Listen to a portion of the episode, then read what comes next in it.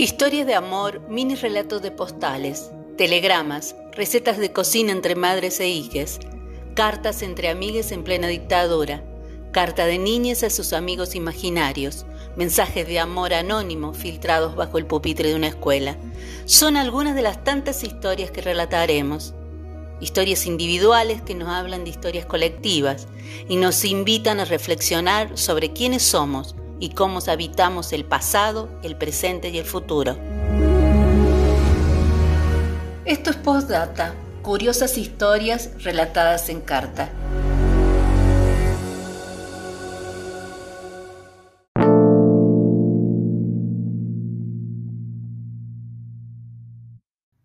Cumpleaños en Georgias.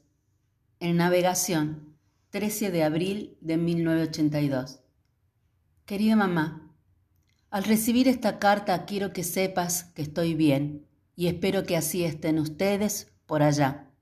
Hoy es martes y es un día de decisión en este buque, que no lo aguanto más, si nos vamos para Buenos Aires o tenemos que seguir navegando.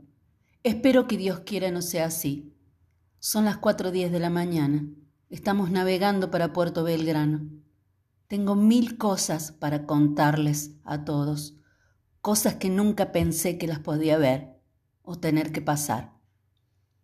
Les voy a contar de los lugares que pudimos ver después de haber recorrido toda la Antártida, Georgias del Sur y las Malvinas, muy cerca de Puerto Rivero, Puerto Deseado, cerca de las Islas Picton, el Canal del Beagle, Ushuaia, ya saben, ahora en Puerto Belgrano.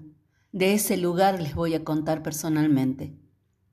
Lo que sí les voy a contar es algo de las Islas Georgias. Fue ahí donde pasé mi cumple. La pasé bien porque no se trabajó. Estábamos esperando el momento de tomar la isla Green Picken. Va, no sé cómo se dice, no sé cómo se escribe. Nunca me llevé bien con el inglés. Que era donde estaban los ingleses que ahora están a bordo. No me pudieron festejar mi cumpleaños, mami, por ese problema, porque todos los que cumplen años se lo festejan. Me dijeron que más adelante me lo iban a hacer, otro día, pero parece que se olvidaron. No importa, mami, el saludo del 2 de abril me lo dio Segovia. Lo que quiero es volver. Ya hace 110 días que no los veo.